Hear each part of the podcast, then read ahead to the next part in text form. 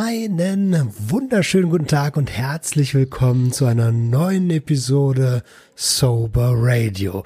Wir haben die zehnte Episode und ich habe wieder einen unserer Sober Guides zu Gast. Diesmal ist das der Horst. Horst ist ähm, 1960 geboren, ist äh, Sohn eines Zollbeamten, selber Zollbeamter geworden, wenn ich richtig informiert bin, und hat ähm, viel im Schichtdienst gearbeitet, hat Alkohol konsumiert, hat Cannabis konsumiert und hat ähm, ja ein ein paar Verbindlichkeiten aufgebaut, nennen wir das mal so.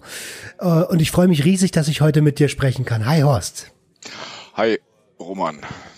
Wie geht's dir? Ja, mir geht's ganz gut. Ich habe heute einen Tag Urlaub. Ich habe jetzt mal mittwochs mich immer rausgenommen aus der Arbeit weil ich bin nach anderthalb Jahren nichts tun wieder ins Volle gesprungen und das war mir dann zu heftig. Dann habe ich mit der Chefin geredet, ob, mal, ob ich mittwochs mich rausnehmen kann, sprich einen Tag Urlaub zwischendrin. Und es funktioniert ganz gut. Angela hat auch Urlaub. Da können wir uns um unseren kleinen Zoo kümmern. Wir haben ja mittlerweile drei Tiere auch zu Hause. Zwei Soberg-Dogs und eine Sober-Cat mittlerweile. Ah, sehr schön. Was arbeitest du? Ich bin beim Zoll auf dem Zollamt in, in München. Ah, okay, also tatsächlich noch in den, habe ich das richtig gesagt, dass du in die Fußstapfen deines Vaters getreten bist? Ja, die ganze Familie. Also äh, treffen wir uns lieber nicht. Nein, Spaß beiseite. die Zeiten sind vorbei, wo ich, wo ich dich gemieden hätte. Wie bist du denn dazu gekommen? Also äh, ist das tatsächlich Familientradition? Hol, uns, hol mich doch da mal bitte ins Boot. Nee, Familientradition kann man so nicht sagen. Gut, mein Bruder war damals schon beim Zoll und mein Vater war ja der auch, der hat 1960 angefangen, wo ich auf die Welt kam. Mhm. Und äh, gut, ich war halt immer schon ein böser Junge. Auf der Schule wurde eine Klassenkameradin aus der Parallelklasse schwanger von mir. Ich war ein Jahr vom Abi. Ja, was machst du? Suchst du eine Arbeit? Oder mein Vater meinte, komm, bewerb dich mal beim Zoll. Ich habe mich beim Zoll und bei der Bundespolizei beworben. Gut, die Bundespolizei wollte mich nicht. Das Zoll hat natürlich gleich gesagt, ja, den nehmen wir. Das ist ein Sohn von, man damals kannte sich noch jeder äh, beim Zoll. Mittlerweile ist das nicht mehr so, weil das alles zu groß geworden ist. Mhm. Und bei der Prüfung hatte ich schon festgestellt, naja, ich habe gewonnen, ich konnte reden, ich habe den Mund aufgemacht und wo der erste Prüfer sagte, naja, sagt deinem Vater mal einen schönen Gruß von mir und dann wusste ich, ich habe gewonnen und mir wurde eingestellt, ja, und dann begann so die Karriere beim Zoll, aber auch begann auch sofort gleich die Trinkerkarriere. Das ist heftig, ne? Beim beim ähm, bei Uniform, bei Staatsbürger und Uniform, nennen wir es mal so, da lernst du trinken. Also ich war vier Jahre bei der Bundeswehr und das erste, was sie mir gesagt haben, beim Bund lernst du saufen. Ist das beim Zoll damals genauso gewesen? Das ist beim Zoll nichts anderes wo ich auf, an der Grenze war, auf einer Grenzdienststelle, damals noch für Zugabfertigung in, der DDR, in, in die DDR rein. Mhm. Da hatten wir das erste, was man uns gezeigt hat, waren die Spinde für die einzelnen Schichten, die waren von oben bis unten voller Bier und Schnaps. und die und die Preislisten dabei. Schon auf dem Einführungslehrgang hat sich die Personalvertretung vorgestellt, die haben ein Fass Bier mitgebracht. Na, jetzt waren wir größtenteils alles 18-Jährige frisch von der Schule weg und ein paar waren dabei, die bei der Bundeswehr waren, schon ein paar ältere. Mhm. Naja, die haben uns dann abends auch quasi das Kampftrinken beigebracht. Ich war das erste Vierteljahr in Oberstdorf, da gab es so die ein oder andere Kirchweih. Da floss dann das ein oder andere Maß den, den Hals runter und das war schon heftig. Und so ging das halt weiter. Okay. Mensch, nur ja. mal so zum, zum, ähm, zum Abhören des Hörers. Manche kennen sich ja vielleicht doch nicht ganz so aus. Eine Mass ist ein Liter, ne? Eine Mass ist ein Liter, ja. Da hatte ich in der Ausbildung hatte ich schon so 10, 11 Stück am Nachmittag wegputzen können. Alter, das Ich war schon, ich war schon immer etwas kräftiger von der Statur und da passt auch gut was rein. Trinkfest sagt man, ne? Ja, muss musste da sein, ja, das stimmt schon. Ähm, lass uns mal, bevor wir auf diese Trinkfestigkeit gehen, einen, einen kleinen Schritt vor den, vor den 18-jährigen Horst schauen. Wie, wie bist denn du aufgewachsen? Wie war das unter einem Vater aufzuwachsen, der selbst bei, äh, der selbst ja beim öffentlichen Dienst ist? Ja, es war eigen, eigentlich, sage ich mal, war es eine schöne Kindheit bis zu meinem achten Lebensjahr direkt an der DDR-Grenze gewohnt. Mein Vater war Hundeführer. Ich hatte noch einen Bruder und äh, meine Mutter war zu Hause und ich war viel draußen. Es war ein herrliches Leben. Dann musste mein Vater 68, 67 von der Grenze nach Frankfurt, weil der Flughafen so groß wurde. Mhm. Und da wurde damals wurde auch nicht, nicht geguckt, ob der jetzt Familie hat oder eine, hatte einen Dienstsohn, den er geliebt hat, den er abgeben musste. Sein Auto, was er geliebt hat, hat er verkauft. Er hatte einen BMW Oldtimer gehabt, so einen mit Flossen noch. Oh. Der wollte in Frankfurt nicht auf der Straße stehen lassen.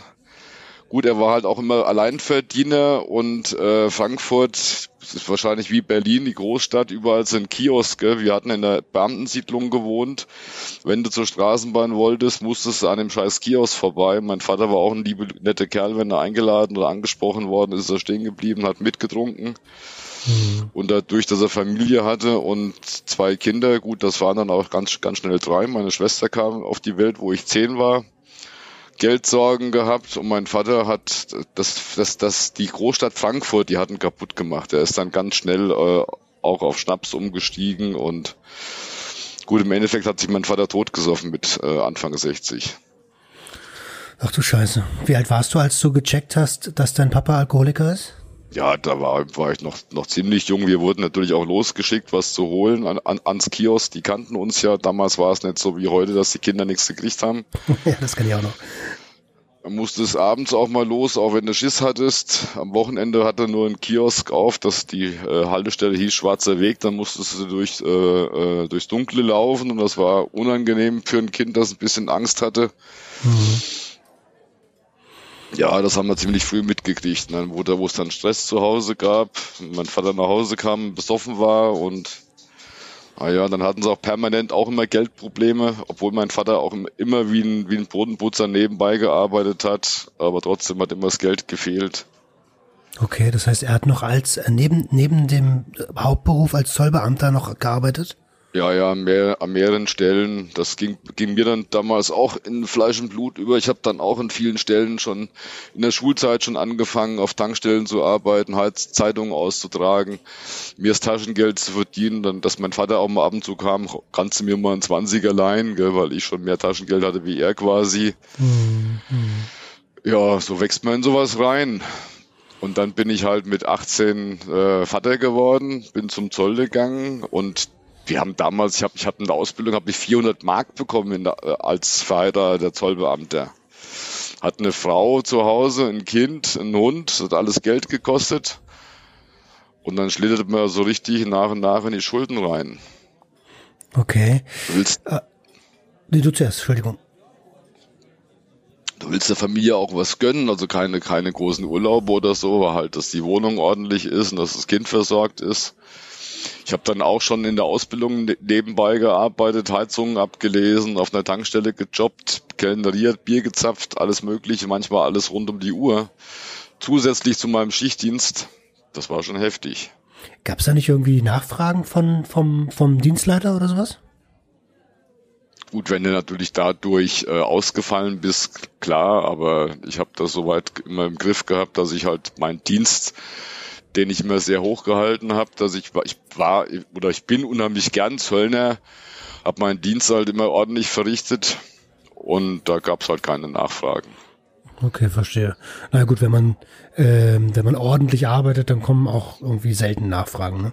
Ja, früher, früher musstest du dir auch die Nebentätigkeiten nicht so genehmigen lassen wie heute. Heute musst du dir alles pipapo genehmigen lassen, ob du es überhaupt darfst. Ich habe bis vor ein paar Jahren noch Security gemacht nebenbei bei Musik und bei Fußballveranstaltungen. Das muss natürlich der Dienstherr absegnen.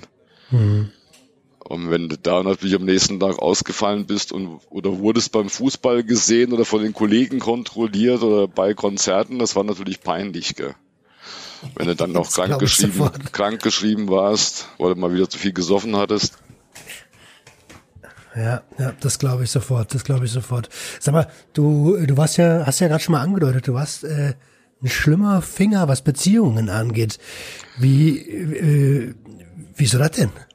Also ich bin von einer Beziehung in die andere ge gestolpert. Meine, meine erste Frau, die ist dann nach, nachdem ich mit der Ausbildung fertig war, ist die weg. Die hatte sich neu verliebt mit Kind und, äh, Und mein Möbel wollte das Haus verlassen. Dann habe ich gerade noch meine Möbel retten können, dank einer Nachbarin, die mich im Dienst angerufen hatte. Ich dann schnell nach Hause gedüst mit dem Taxi und einen Teil meiner Möbel wieder ausladen lassen. Ja, und dann bin ich dann schnell in die zweite Beziehung gestolpert, natürlich auch gleich wieder geheiratet. Okay. Gut, mit der Frau habe ich Gott sei Dank heute noch einen guten Kontakt. Die wohnt in Amerika. Das ist die Mutter von meinem Sohn. Mit meiner ersten Frau habe ich eine Tochter, die ist mittlerweile auch schon 41. Ja, und wo das dann meine, meine zweite Frau, die wollte halt immer ihr Traum war ein Pferd und Pferde und Amerika. Ja gut, ich alter Esel habe gearbeitet wie ein Brunnenputzer, damit sie sich ein Pferd leisten konnte.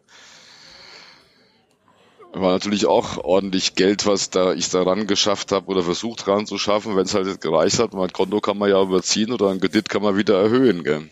Mhm. Und dann schlitterst du von, vom eins ins andere. Dann habe ich meine dritte Frau kennengelernt, mit der, mit der bin ich dann nach Bayern gezogen, nach, in, nach Oberfranken. Okay. Ja, das hat aber auch nicht so funktioniert. Sie Einzelkind, wie auf dem Grundstück von der Schwiegereltern gewohnt und naja, wie es der Teufel will, lief mir eine Kollegin über die Füße. Naja, da halt Mist gebaut, schon war ich, war ich das dritte Mal geschieden. Oha, ich, ähm, Und so häufen sich die Schulden. Ich wollte gerade sagen, ich vermute, die Schulden kamen also gar nicht wegen des Konsums, sondern wegen der vielen Beziehungen. Ja, später natürlich auch durch den Konsum, weil das kostet ja auch ordentlich Geld, wenn du Total. Äh, ich hab, ich war eigentlich immer, ich habe immer einen guten Whisky getrunken, sprich ich war ein Genießer, einen guten Scotch, der musste schon so für 30, 40 Euro sein, wenn ich mir es leisten konnte, auch ein teurer. Mhm. Und das kostet natürlich auch alles Geld. Ähm, ich ich würde gerne mal ganz kurz auf die vielen Beziehungen zu sprechen kommen. Also nur so aus reinem Interesse. Wenn du heute ähm, darauf schaust, auf die ganzen Ehen, ähm, glaubst du, dass es Kompensation war, dass das Familienleben durch den Papa vielleicht ein bisschen ähm, durch die, durch die Alkoholkrankheit deines Papas vielleicht lediert war? Möglich, weil als Alkoholiker beziehungsweise als Kind eines Alkoholikers bekommst du ja viel vorgelebt. Mhm. Drum schlittern auch viele Kinder, die das erlebt haben, später selbst in die Sucht. Das ist ja das Traurige an der Sache. Ja, vor allen Dingen ist man als Kind, also ich bin ja selbst äh, Kind einer Alkoholikerfamilie. Irgendwie ist man dann doch ganz stark auf der Suche nach Liebe und so eine Ehe ist ja eigentlich der Inbegriff von Liebe. Ja, das kann es natürlich auch sein. Ja, obwohl, obwohl ich, ich eigentlich, ich für mich immer sage, ich hatte eine super Kindheit. Mhm. Mein, meine Schwester hat es dann nicht mehr so schön, wo ich dann weg war. Mein, mein Bruder war schon ausgezogen und mein Vater hat ja weiter gesoffen und ziemlich viele Höhen und Tiefen, mal im Krankenhaus gelandet und äh, guter Dienst, der hat halt leider nie geholfen. Okay. Beim Zoll wurde das lange Jahre totgeschwiegen. Es gibt keine Alkoholsucht beim, beim, beim Zoll. Naja, es gibt auch keine Homosexualität in der Fußballnationalmannschaft, ne? Oder ja. in, der, in, der, Bundesliga generell. Also ähm, ja, ich, ich kenne diese alten, diese alten Weltbilder. Okay, da hast du es ja echt äh, ähm, ähm, tatsächlich. Äh, wann bist du denn ausgezogen? Ich bin mit 18, wo ich zum Zoll bin, bin ich ausgezogen. Oh, direkt mit 18, okay. Ja. Um, und wenn wir kurz auf deinen Konsum schauen, du sagtest gerade schon, du hast immer so ein bisschen edlere Tropfen getrunken. Ähm, war denn Alkohol die einzige Droge, die du konsumiert hast? Naja, wenn ich irgendwo dran kam, meine zweite Frau, die hat ganz gern mal gekifft, die hat immer was mit nach Hause gebracht. Äh, es ging auch schon los, wo meine erste Frau damals ausgezogen ist, hat natürlich eine große Wohnung und Kumpels, die wollten natürlich Party feiern. In mhm. meiner Wohnung, ein Kumpel, der war Schornsteinfeger, der hatte in einem Schornstein in Frankfurt zwei Platten Hasch gefunden. Wo wurden, wo wurden die vernichtet? In meiner Wohnung. Ich gesagt, Jungs, die Fenster bleiben zu, ringsrum wohnen Kollegen, wenn die das riechen, komme ich in Teufels Küche. Mhm. Ja, dann haben wir halt 14 Tage lang Party gefeiert. Gell bis okay. meine Kanarienvögel tot von der Stange gefallen sind. War Quatsch, echt jetzt? Ja, ja, einer hat's überlebt. oh Gott, oh Gott, oh Gott. tot gekifft. Nein, das ist, also wir lachen jetzt, ne? Das ist eigentlich überhaupt nicht lustig. Nee, das ähm, ist schon, es ist, es war schon krank die Zeit, ja, aber die Partys waren halt auch schön. Da denkt man heute noch dran, wenn ich die Kumpels von damals noch treffe. Das ist, äh, es ist einfach lustig, gut. Wir hatten auch früher schon eine schöne Partyzeit. Ich hatte dank meines Vaters in meinem in unserem Haus im Keller einen Partykeller. Da waren schon immer die lustigsten Fäden gewesen. Mein Vater war immer ganz neidisch, weil auch immer hübsche Mädels kamen. Meine Mutter hat, meine Mutter hat, hat immer nur gesagt, das hat sich bei mir eingeprägt, aber raucht nicht. Gell. Die wildesten Partys im Keller gefeiert mit den Mädels. Meine Mutter immer nur gesagt, aber raucht nicht. Sag ich, nein, Mama, wir rauchen nicht. Hm, also hast du, ähm, also da kommen gleich zwei Fragen bei mir. Hast du auch Tabak geraucht? Ich habe auch, ja, äh, ich qualm immer noch, leider. Oh, okay. Das ist quasi ein Überbleibsel. Ich habe es jetzt geschafft, mal ein Jahr lang nicht zu rauchen. Dann hat mir meine vierte Frau ziemlich Stress gemacht. Dann habe ich wieder Gott sei Dank nur zur Zigarette gegriffen. sie, sie, wollte, sie wollte eigentlich, sie, ihre Abschiedsworte waren, soll ich denn noch ein Bier bringen? Das war so ein Jahr nach meiner Reha, nach meiner erfolgreichen. Ja, die wollten mich wieder zum Saufen bringen, die Frau, aber. Heftig, also so, ja. ja gut. Ähm, jetzt weiß ich natürlich nicht, wie das bei euch gelaufen ist, aber das ist schon, das macht wünscht man eigentlich niemanden, ne? Das, wenn man weiß, derjenige hat eine Abhängigkeit, den da nochmal wieder reinzudrücken, so das ist eigentlich nicht so die feine englische Art. Ja, das war eine ganz üble Beziehung. Ich weiß auch nicht, warum ich immer wieder zu ihr zurück bin und sie hatte mich schon ein paar Mal vor die Tür gesetzt und immer wieder zurück nach meiner Reha, da wollte man eigentlich nur so freundschaftlich weitermachen und dann ist es doch irgendwie wieder in der Beziehung fast ausgeartet. Gott sei Dank habe ich meine Wohnung behalten, mhm. was ich mich zurückziehen konnte zwischen unter der Woche wenigstens und naja, dann wurden halt meine Schulden, meine Sorgen immer größer und jedes Mal, wenn ein gelber Brief kam, hast du natürlich erst einmal in dem Briefkasten äh, geguckt und äh, Angstgefühl im Bauch, du kennst das vielleicht, dann hast du dir erstmal zu Hause einen Whisky eingeschenkt oder einen zweiten vielleicht noch, dann ging, ging das damit ein bisschen leichter umzugehen. Hm, ich kenne das ganz gut. Ich habe hab nach, ich habe nach meiner Reha habe ich Gott sei Dank den, den Arsch selbst hochgekriegt, bin zum Schuldenberater gegangen, die haben mir alles ausklabüstert und bin selbst, hab diesen langen, das ist ein langer böser Antrag, hat mir leider in der Reha keiner bei helfen können habe ich dann, da haben, haben mir dann die Mädels vom Insolvenzgericht noch beim Fertigausfüllen geholfen und bin in die Privatinsolvenz gegangen. War der beste Weg, den ich je eingeschlagen habe. Weil okay. der, dann fällt quasi alles von dir weg. Du musst dich ja, wenn, wenn Post kommt, sagte schon der Schuldenberater, eintüten zu uns schicken, wir kümmern uns darum. Ah, spannend. Gar nicht da, erst aufmachen. Also ich bin jetzt natürlich, neu, ich hatte ja auch eine Riesensumme offen. Ich habe die abgestottert über wirklich viele Jahre hinweg. Rein theoretisch hätte ich auch eine, eine Privatinsolvenz, hätte sich vielleicht sogar gelohnt. Aber irgendwie hat es an meiner Ehre gekratzt. Also bei mir waren es zum Schluss 150.000. Ach du Scheiße. Okay, da hätte ich es auch so gemacht. Bei mir waren es ja. so 35.000. Aber 150.000, Jung, das ist ja. schon viel. Ja, jetzt weiß ich, äh, dass ich in drei Jahren davon weg bin. Dass ich jetzt ist jetzt ruht die Privatinsolvenz, jetzt bin ich in der Wohlverhaltensphase mhm. und in maximal in zwei Jahren muss ich nichts mehr bezahlen. Noch wird mir jeden Monat was abgezogen von meinem Geld. Aber die lassen dir heute auch, die, die lassen dir so viel, dass du leben kannst. Kannst du, du vielleicht den Hörer mal mit auf die Reise nehmen? Ich habe Wohlfa Wohl, Wohlphase habe ich noch nie gehört. Ähm, und ich kann mir vorstellen, dass es Leute gibt da draußen, die das auch noch nicht kennen. Ja, du hast halt erst einmal äh, äh, setz, setz, setzen sie fest, wie viel dir sie noch lassen, wie viel von deinem Geld, wenn du halt, du, du musst ja weiter, weiter bearbeiten. Du kannst nicht einfach so einen Job niederlegen oder nichts mehr tun. Mhm. Die verpflichten dich dazu, dass du weiterarbeitest oder wenn du keine Arbeit hast, dass du dich drum kümmerst. Okay. Gut, das war natürlich bei mir das Glück, dass ich Beamter war, war das okay. Ich habe immer gut verdient zum Schluss, 3000 Euro monatlich. Mhm. Und mir haben sie Gott sei Dank 1900 Euro kriege ich jeden Monat ausbezahlt. Der Rest geht direkt an den Insolvenzanwalt, ähm, die das dann aufteilen. Okay, klingt aber erstmal human, ne? Es ist human, ja. Manche, also früher war es so gewesen, dann bleibt hier nur der Mindestbehalt, die 1200 Euro. Und davon ist halt schwer zu leben, gell? Ja, absolut. Obwohl, man muss ehrlicherweise sagen, es gibt ja auch ganz, ganz viele Menschen in diesem Land, die haben genau das zum Leben so. Ähm, aber äh, du hast dir natürlich auch einen Lebensstandard aufgebaut. Ja, da, da sehen die auch beim Insolvenzgericht zu, dass du dir den halten kannst. Darfst dein Auto behalten.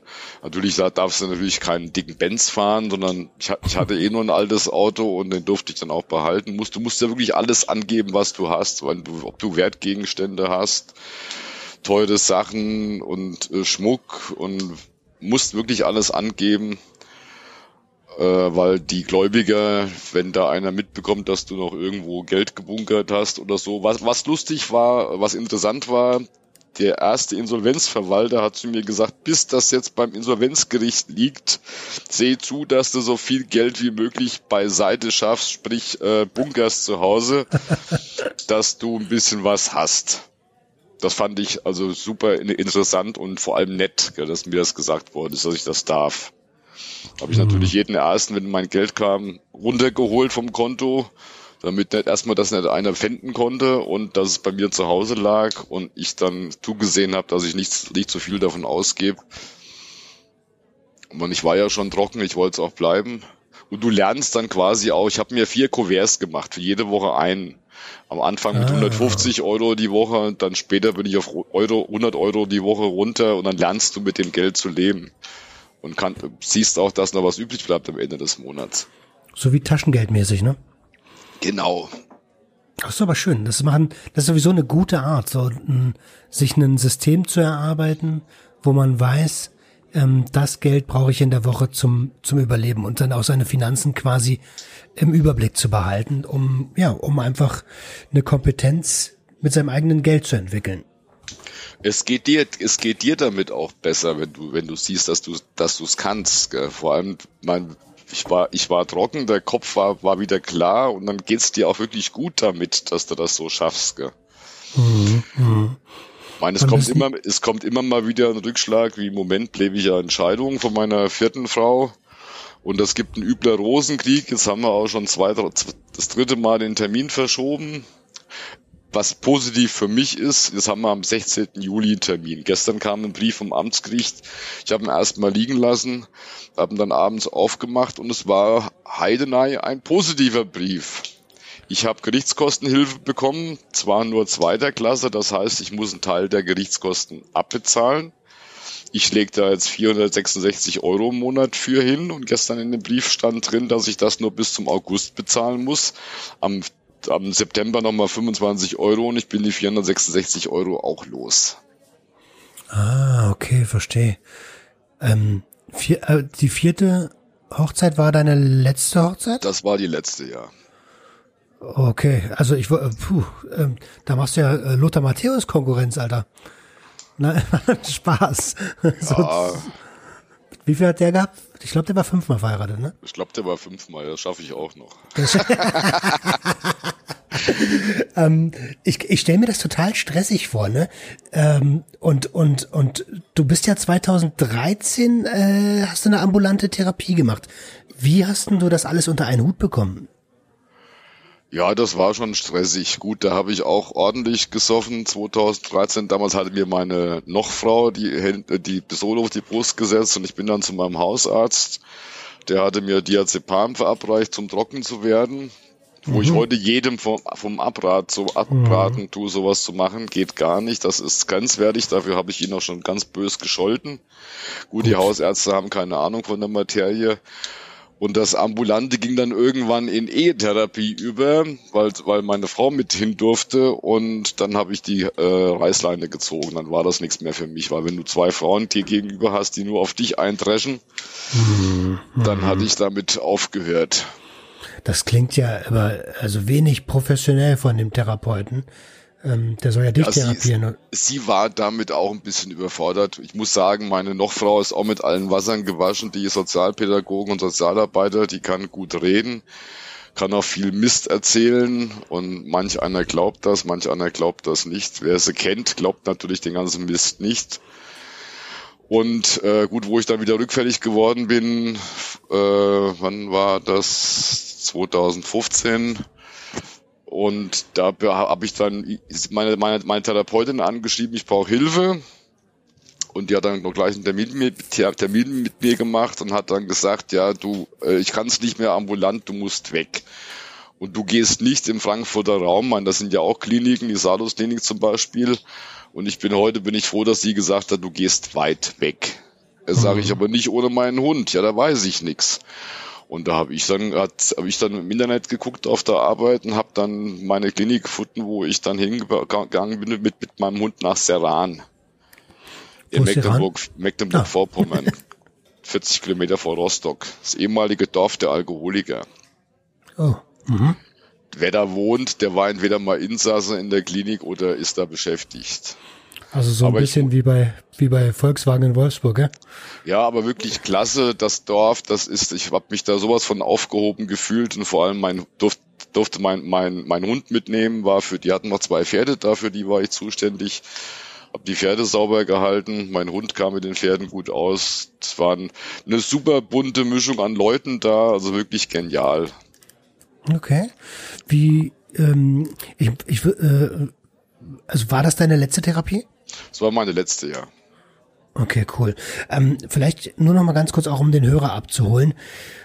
Warum, also mir ist das schon bewusst, aber warum sind Diazepane, äh, Benzodiazepane keine gute Strategie, um von Alkohol wegzukommen? Ja, das erste, erste ist, weil die auch hochgradig abhängig machen und der Entzug von Diazepam, der kommt dem gleich von wie von Heroin. Ich habe Gott sei Dank auf einen guten Kumpel von mir gehört, der hatte mal in der Psychiatrie Diazepam verabreicht gekriegt wie Drops. Und der hat gesagt, Hotte, schmeiß das Zeug weg, das macht abhängig hoch drei. Ich, hab mir, ich hatte mir eine eingeschmissen und ich habe sofort gemerkt, ich stehe neben mir. Also das hat sofort bei mir gewirkt, das Zeug. Ich habe dann mit Beruhigungstees und viel Trinken, viel Wasser, viel frische Luft habe ich dann die Zeit überstanden.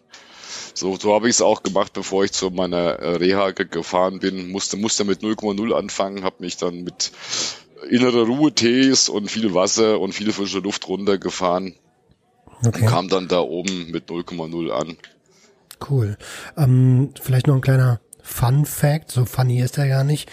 Ähm, die Benzos, die Diazepame wirken an demselben Rezeptoren wie Alkohol. Aber schon alleine aus der Perspektive macht es nicht viel Sinn, ähm, mit Benzos vom Alkohol wegzukommen, weil die gleichen Rezeptoren angeregt werden. Also die GABA-Rezeptoren. Ja, es wird aber immer wieder verabreicht, gell? das ist ja das Erschreckende. Ich sage mal, in der Entgiftungsklinik unter ärztlicher Überwachung ist das ja okay, wenn es da wieder langsam ausgeschlichen wird. Gell? Aber wenn man das dem, dem, dem Patienten hier mitgibt, 20 Stück, und sagt, hier, nimm mal, oder bei mir ist da kein Problem, wenn ich Nachschub haben will, rufe ich die Sprechstundenhilfe an, sage ich brauche das und das, dann kriege ich das aufgeschrieben als Privatpatient. Das ist alles kein Thema. Mhm, mhm. Aber nee, von so einem Dreck die Finger weglassen. Nicht, dass man noch tablettenabhängig wird. Ja, von, vom, vom Regen in die Traufe quasi. Ja. Äh, ähm, wie ging's dir nach der Therapie? Also die Therapie hat ja gefruchtet, hast du gesagt, war besser als die ambulante, weil du auch alleine behandelt wurdest und nicht deine Beziehung. ähm, ja, ich, ich bin ja in die Therapie gegangen, da hatte ich auch wieder mit einem anderen Mädel eine Beziehung gehabt, beziehungsweise die meinte, wir hätten eine Beziehung hatte mich aber nicht äh, in der Reha besucht und die hat auch gesagt, nee, du bist kein Alkoholiker, das schaffen wir doch auch alles alleine. Und mhm. ich habe gesagt, nee, ich bin's und ich ziehe das jetzt durch. Und da stehe ich auch zu und fahre dahin. Und da habe ich mich dann anschließend von ihr getrennt, weil wer das, wer, wer, wer mich da nicht unterstützt und meint, dass das bräuchte ich nicht oder der mich da oben nicht besucht, sondern e-, eher noch unter Druck, unter Druck setzt, da habe ich gesagt, nee, die Beziehung für beendet. Ja, das ist, ähm, das ist ein guter Weg gewesen. Genauso hat das, genauso hat das meine Frau dann ein Jahr nach meiner Therapie gemacht, beziehungsweise ein halbes Jahr. Ich hatte mich ja schon äh, die Ausbildung, nach, nee, nach einem Jahr habe ich die Ausbildung zum Suchtquellenhelfer begonnen. Das war ihr schon alles zu viel und dass ich einmal die Woche äh, in die Selbsthilfegruppe gehe, das war ihr alles zu viel und brauchst du doch nicht und kannst du doch alles alleine und wieso machst du das überhaupt? Sag ich, weil erstmal, weil es mir Spaß macht und vor allem, weil es mir hilft, um trocken zu bleiben. Weil wenn man, wenn man sich um das Thema kümmert, weiterhin und anderen hilft, das hilft dir, dir selbst natürlich aber auch am meisten. Absolut. Das bringt mich direkt zu einer Frage. Glaubst du, dass sie wirklich nicht geglaubt hast, dass du ein Problem hast oder dass sie Angst vor dem Getuschel der Menschen hatte? Oh, hier, der Horst geht zu einer Selbsthilfegruppe. Was sollen denn die Leute denken? So nach dem Motto. Ja, das kann natürlich auch sein, obwohl sie auch wusste, dass diverse Nachbarn schon ein Problem hatte, hatten. Und ich bin gerade bald ganz offen damit, bin ganz, bin ganz offen damit umgegangen. Ich habe, äh, wenn mir einer von den Nachbarn ein Bier angeboten hat, habe ich gesagt, danke, ich lehne ab, ich bin trockener Alkoholiker. Mhm. Ich habe das mhm. auch offen ausgesprochen. Das ist ja auch das einzigst Richtige, ne? Ja. Ähm, okay, also jetzt haben wir einen guten Eindruck bekommen, wie du ähm, wie du da hineingeraten bist und wie du mit der Abhängigkeit und den Schulden ähm, lebst, Schrägstrich gelebt hast. Ähm, wie war denn die Therapie der erste Schritt aus dem Weg, in Anführungsstrichen, da raus? Weißt du, was ich meine? Meinst du jetzt den Alkohol oder den Weg, äh, auf eigenen Füßen zu stehen? Sowohl als auch. Also ähm, die, die, den, den, also den Weg finanziell auf eigenen Füßen zu stehen, den hast du ja schon ganz gut beschrieben. Das kriegst du ja meines Erachtens äh, oder von dem, was ich gerade gehört habe, ganz gut hin. Ähm, Im Anschluss an die an die an die Reha-Klinik war das der der der Grundstein, um aus der Abhängigkeit herauszukommen? Ja, das, das, du musst, musst halt wirklich, wenn, wenn du aus einer Therapie kommst, musst du dich ganz unbedingt an, irgendwe, an irgendwen anschließen. Ist egal, wer es jetzt ist, ob es die Guttempler sind oder das Blaue Kreuz oder wie sie alle heißen. Du hm. musst dich anschließen, du musst dich über mit dem Thema auseinandersetzen. Das ist ganz, ganz wichtig. Das sage ich auch immer wieder den Leuten, die bei mir anrufen. Gerade im Moment, weil die Leute ja nicht äh, in eine Selbsthilfegruppe gehen können gestern erst schon wieder zwei Anrufe gehabt, die sich halt nur unterhalten können. Bei mir ist ein Soberguide-Gespräch meistens eine halbe bis, bis, bis zu einer Stunde manchmal. Man kann auch manchmal länger gehen. Okay. Weil wenn die Leute Redebedarf haben, dann lasse ich sie reden. Sehr gut. Das, das heißt im Umkehrschluss, ja das. ähm, dass, also ich habe dich ja als Soberguide vorgestellt, aber wenn man das Bedürfnis hat zu sprechen, dann kann man dich bei den Soberguides auch anrufen, gut zu wissen.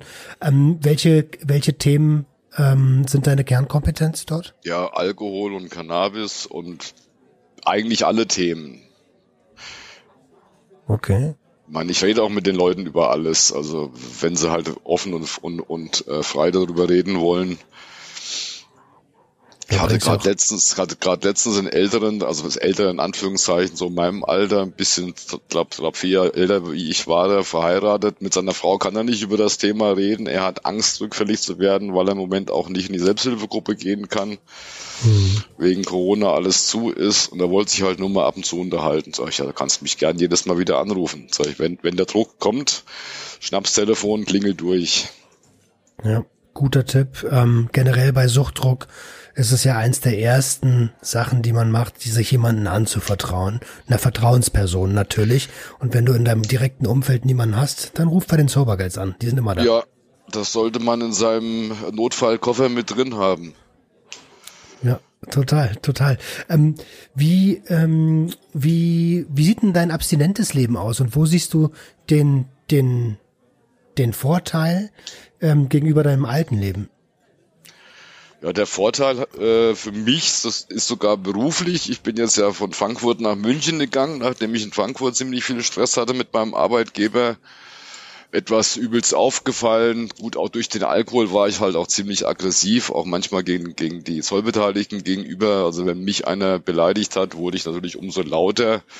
Mhm. Und äh, wenn ein Kollege angegriffen wird, bin ich dazwischen gegangen oder naja, ich meine, ich habe es halt gelernt, mit meiner Stimme umzugehen. Ich war 30 Jahre lang Waffenträger beim Zoll. Und da lernst du mit der Stimme umzugehen. Ich bin halt nun mal auch eine Gestalt, bin 1,85 groß, glatzköpfig, tätowiert und äh, da fällst du natürlich auch auf. Ich war Leiter von einem, ich war stellvertretender Leiter von einem kleinen Amt in Frankfurt. Und da gab es ein bisschen Stress, bis mich der Hauptzollamtsvorsteher da entfernt hat natürlich dann auch noch dementsprechend mehr gesoffen zu Hause, weil bei mir meinen liebsten Platz genommen hat. Ich durfte meinen Hund nicht mehr mit auf die Arbeit nehmen. Oh nein. Und all so Kleinigkeiten. Ja, und jetzt bin ich ja von Frankfurt nach München gewechselt und da geht's, also in München irgendwie gehen die Uhren in Bayern anders. Ich habe mich dann gleich mit der obersten Suchtbeauftragten von der Bezirksdirektion, von der, äh, von der Grenzdirektion, die sitzt in Nürnberg, bei der habe ich mich vorgestellt. Und die wollen mich jetzt zum Suchtbeauftragten vom Hauptzollamt München mit mitmachen, mit noch einem Kollegen zusammen. Die bezahlen mir noch eine Ausbildung zum Suchtberater. Sehr schön. Wollte, wollte ich eigentlich studieren nochmal nebenbei, Suchtberater, Suchttherapeut. Äh, die Ausbildung bei, bei der Caritas kostet dreieinhalbtausend Euro, das zahlt mir der Zoll, das geht nächsten Januar los. Wunderbar, herzlichen Glückwunsch an der Stelle. Ja, finde ich auch gut, gell? Und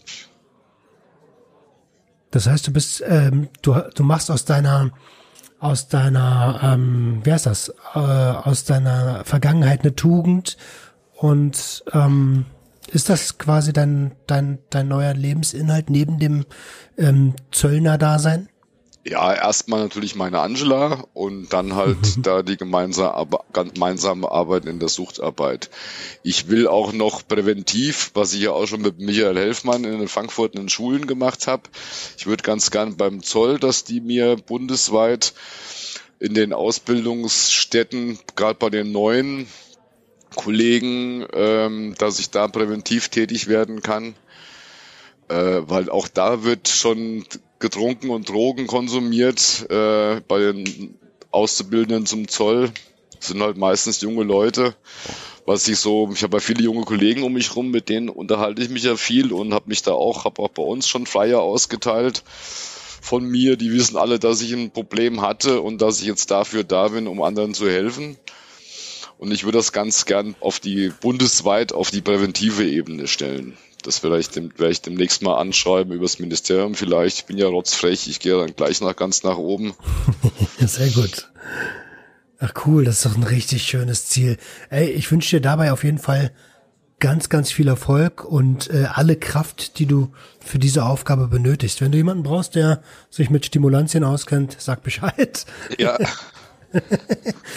ähm, ja, wunderbar. Das heißt, äh, im Umkehrschluss, also ich denke, das liegt auf der Hand, aber nur um das nochmal ganz deutlich zu sagen, so ein Leben wie früher, ist das noch was für dich? Also ein Leben, das Leben war an sich spannend. Ich habe ja viel gemacht in meinem Leben. Ich habe ja 20 Jahre lang habe ich noch nebenbei bei der Security gearbeitet, Fußball, Konzerte. Ich habe quasi jeden großen Star gesehen meistens auch hautnah, weil ich konnte mich ein bisschen gut artikulieren, auch auf Englisch, wurde dann meistens im Backstage-Bereich oder vor der Bühne eingesetzt bei den guten Konzerten. Ich habe Joe Cocker noch saufen gesehen auf der Bühne und im Backstage-Bereich und manch andere mit, ne, mit einem Näschen voll Koks oder hast du nicht gesehen. Viele, viele nette Menschen kennengelernt, auch in dem Bereich. Übrigens auch den Carver, den ich dir da empfohlen habe, der äh, ich habe ja dadurch, dass ich in Facebook auch offen unterwegs bin, was, was meine Sucht betrifft, habe ich auch, ich hat, er hat mit mir beim Fußball in meiner Gruppe gearbeitet, habe schon immer gewusst, er ist ein ganz lieber Kerl und dass er aber auch ein Suchtproblem hatte, wusste ich bis dato gar nicht. Ah. Okay, also wie gesagt, mit dem würde ich mich super gerne nochmal auseinandersetzen. Er hat ähm, also auch mit Sicherheit viel über sich zu erzählen und über, über seinen Weg da draußen. Vor allem, er ist ja auch einer, der mit Migrationshintergrund hm. Da hast du auch die wenigsten, die sich gerade in dem Thema outen. Ja, traditionell ist das schwer. Ja, und er möchte natürlich auch noch ein bisschen äh, tätig werden, beziehungsweise anderen helfen. Er hat ja auch so eine Facebook-Gruppe, so eine leicht, so eine kleine spirituelle und wo er anderen hilft. Er ist auch wirklich ein ganz, ganz lieber Kerl. Ja, super, da freue ich mich schon drauf. Ähm, um nochmal kurz auf die Frage zurückzukommen, ich meinte natürlich konsumtechnisch, ne? Also dass du Arbeits, vom Arbeitsleben her als Zöllner und als Security viele schöne Momente hattest, das, das glaube ich dir sofort. Ja, konsumtechnisch hatte ich natürlich auch, das heißt schöne Momente, aber krasse Momente, sagen wir es mal so. Hm, na, okay. Ähm, das also wenn ich, aber wenn ich es richtig verstehe, ist, was, was ist denn, fragen wir es mal anders, was ist denn deiner Meinung nach der Vorteil der Abstinenz gegenüber dem, dem Konsumleben? Ja, dass das Gehirn viel besser funktioniert. Du kannst alles viel, äh, viel besser genießen. Du tust jede Kleinigkeit, wenn wir morgens die erste Runde mit, mit unseren Hunden um 5 Uhr gehen und das erste Vogelgezwitscher hören, das ist, das sind Sachen, die hast du früher nie so wahrgenommen. Das kannst du erst, erst alles wahrnehmen, wenn du wirklich clean bist, wenn du weg von dem ganzen Scheiß bist. Hm. Genau darauf wollte ich hinaus. Genau darauf wollte ich hinaus. Danke, dass du das sagst. Ähm, Horst, wir sind jetzt ungefähr 40 Minuten dabei. Ähm, ich habe gelesen, du hast Kampfsport als Hobby. Bist du da noch aktiv? Nee, also mir, langsam tun mir die Knochen weh. Es das heißt Kampfsport. Ich habe mal Karate gemacht. Gut, beim Zoll lernst du ja auch äh, alles Mögliche, eine bunte Mischung aus Jiu-Jitsu und Graf Maga und äh, all so ein Zeug. Und dann habe ich mal Karate gemacht. Ich habe mein Lebtag, ähm, du machst ja als Suchti, machst du ja alles irgendwie suchtartig. Mhm. Du machst alles exzessiv. Ich habe exzessiv Kraftsport gemacht. Ich bin immer mal, was mein Gewicht betraf, von 100 Kilo, äh, von 80 Kilo auf 125 Kilo hoch aufgepumpt Sprich, ich habe aber nie irgendwelche Anabolika oder irgendwas genommen. Ich habe immer gesagt, ich bin als Kind in den Zaubertrank gefallen. Bei mir wachsen die, Mus die, wachsen die Muskeln auch so. Hab mit 50 nochmal angefangen oder mit Anfang 50 mit dem Highlander-Sport, sprich im Kilt Baumstämme werfen und 130 Kilo Steine wuchten und so ein Zeug. Ah, geil. Und Hammer durch die Gegend werfen, weil es halt wirklich ein lustiger Sport war und ich dachte, das musste machen, das ist klasse, war ein Mannschaftssport, war äh, ein Miteinander statt ein Gegeneinander. Mhm. Gut, auf den Highland Games, da gab es auch immer gutes Bier und guten Whisky. Man muss ja auch sich ein bisschen dopen dabei. Nee, aber mittlerweile das Kreuz ist kaputt, die Knie wollen nicht mehr so und ich habe es Gott sei Dank geschafft, dass ich meinen Körper durch gesunde Ernährung wieder ins Lot gebracht habe. Ich sehe zu, wir backen, ich backe unser Brötchen selbst und wir essen viel Grünzeug. Nur gutes Fleisch vom, Metz, vom Metzger unserer Wahl, der die Kuh noch mit dem Vornamen kennt. Sehr schön. Sehr schön. Ähm, hast du äh, aus deiner langjährigen Erfahrung als ähm, als Konsument, aber auch als Staatsbürger in Uniform einen Tipp für die Hörerschaft, ähm, den, die ja quer durch die Masse geht von Ex-Konsumenten über Konsumenten bis hin zu Angehörigen? Ein Tipp, ja, man sollte keine Scheu haben, sich davor, sich Hilfe zu holen. Auch als Angehöriger ist es sehr wichtig, dass man sich Hilfe sucht. Das merke merk, ich auch wieder wöchentlich, wenn hier Angehörige anrufen selbst wenn die Schwiegermutter anruft, die sich Gedanken über ihren Schwiegersohn macht, weil der doch eventuell ein Problem hat, hatte ich auch letztens eine Frau dran, mit der habe ich lange telefoniert. Mhm. Das okay. ist halt der Tipp, dass wirklich jeder, der vielleicht irgendwo denkt oder von irgendeinem netten Menschen gesagt bekommt, hier kümmere dich mal mehr um dich, ich glaube, du hast ein Problem und äh, sollte er drüber nachdenken, ob er sich keine Hilfe sucht. Und wir beißen ja nicht. Ja, da bin ich vollkommen auf deiner Seite. Das, ich habe noch keinen von, äh, also mich hat noch keiner gebissen jetzt in diesem in diesem Jahr.